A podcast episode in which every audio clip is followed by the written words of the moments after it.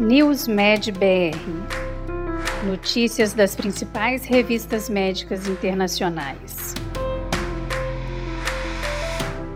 Este podcast é oferecido por HiDoctor, o software médico mais usado em consultórios e clínicas no país.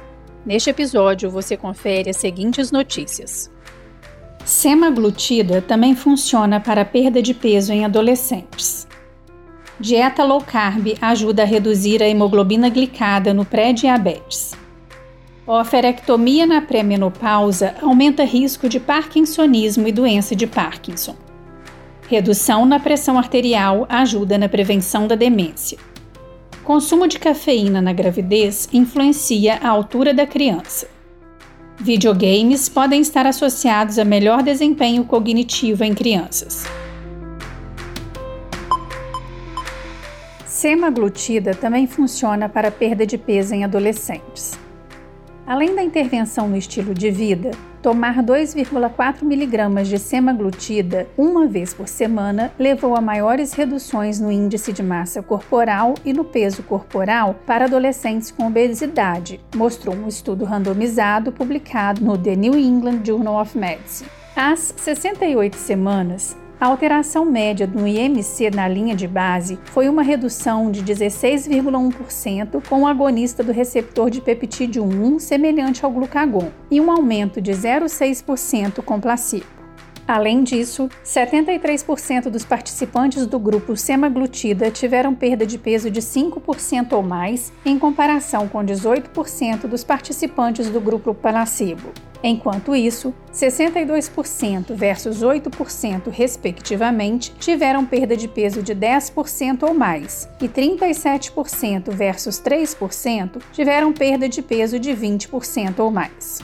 Em média, os participantes recebendo semaglutida perderam 15,3 quilos, enquanto aqueles recebendo placebo ganharam 2,4 quilos em 68 semanas. Dieta low carb ajuda a reduzir hemoglobina glicada no pré-diabetes, podendo ser útil para prevenir e tratar o diabetes tipo 2.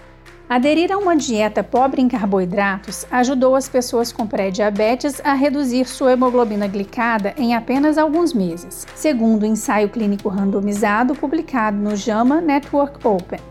Em comparação com aqueles comendo sua dieta típica, as pessoas com hemoglobina glicada elevada e não tratada, que ingeriram uma dieta baixa em carboidratos, tiveram uma melhora significativamente maior na glicemia de jejum, menos 10,3 mg por decilitro no mês 6. Aqueles na dieta low carb, que também incluiu aconselhamento dietético, também viram uma queda 0,23% maior na hemoglobina glicada, Embora os pesquisadores reconhecessem que essa redução da hemoglobina glicada era modesta, eles explicaram que ainda era um pouco maior do que a redução de 0,17% observada no braço de intervenção no estilo de vida e que posteriormente levou a uma redução de 58% no risco de progressão para o diabetes tipo 2 ao longo de 2,8 anos. Oferectomia bilateral na pré-menopausa aumenta o risco de parkinsonismo e doença de Parkinson. A associação de oferectomia bilateral na pré-menopausa com parkinsonismo e doença de Parkinson permanece controversa. Neste estudo, publicado no JAMA Network Open, mulheres na pré-menopausa submetidas à oferectomia bilateral antes dos 43 anos de idade tiveram um risco aumentado de parkinsonismo e doença de Parkinson em comparação com mulheres que não foram submetidas à oferectomia bilateral. Esses achados sugerem que uma redução na prática de oferectomia bilateral profilática em mulheres na pré-menopausa com risco médio de câncer de ovário pode ter um benefício substancial na redução do risco de parkinsonismo e doença de Parkinson. Redução da pressão arterial ajuda na prevenção da demência. Se a redução da pressão arterial tem efeito sobre o risco de demência ou não, continua sendo uma questão importante na elaboração de políticas de saúde pública e diretrizes clínicas. Nesta meta-análise publicada no European Heart Journal, os pesquisadores mostraram que há um efeito significativo do tratamento da pressão arterial na redução das chances de demência em uma população idosa com histórico de hipertensão. A regressão logística multinível relatou uma razão de chances ajustada de 0,87 a favor do tratamento antihipertensivo, reduzindo o risco de demência incidente com uma redução média de pressão arterial de 10 milímetros de mercúrio na pressão sistólica e 4 milímetros de mercúrio na pressão diastólica. Esses achados apoiam os benefícios do tratamento antipertensivo no final da meia-idade na velhice para reduzir o risco de demência. Consumo de cafeína na gravidez influencia a altura da criança. Segundo um novo estudo, publicado no JAMA Network Open, crianças cujas mães consumiram produtos contendo cafeína em taxas bem acima da média durante a gravidez acabaram sendo mais baixas do que filhos de mulheres com menor ingestão de cafeína.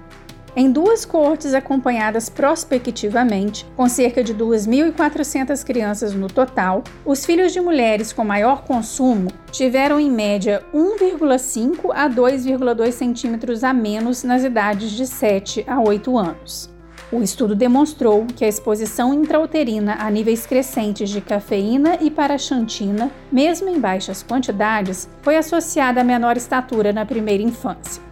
A implicação clínica das reduções na altura e no peso não é clara. No entanto, as reduções foram aparentes mesmo com níveis de consumo de cafeína abaixo das diretrizes clinicamente recomendadas de menos de 200 mg por dia.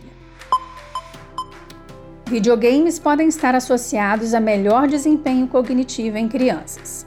Um estudo com quase duas mil crianças descobriu que aquelas que relataram jogar videogame por três horas por dia ou mais tiveram melhor desempenho em testes de habilidades cognitivas envolvendo controle de impulsos e memória de trabalho em comparação com crianças que nunca jogaram videogames. Publicado pelo JAMA Network Open, o estudo examinou dados de pesquisa cognitivos e de imagens cerebrais de crianças com idades entre 9 e 10 anos.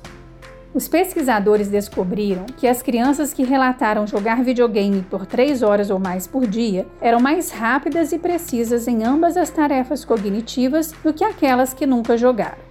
Eles também observaram que as diferenças na função cognitiva observadas entre os dois grupos foram acompanhadas por diferenças na atividade cerebral.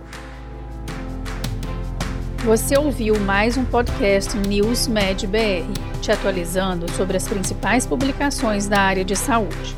Continue se informando em nosso site news.med.br. Até a próxima. Este podcast foi oferecido por HiDoctor, o software médico mais usado em consultórios e clínicas no país.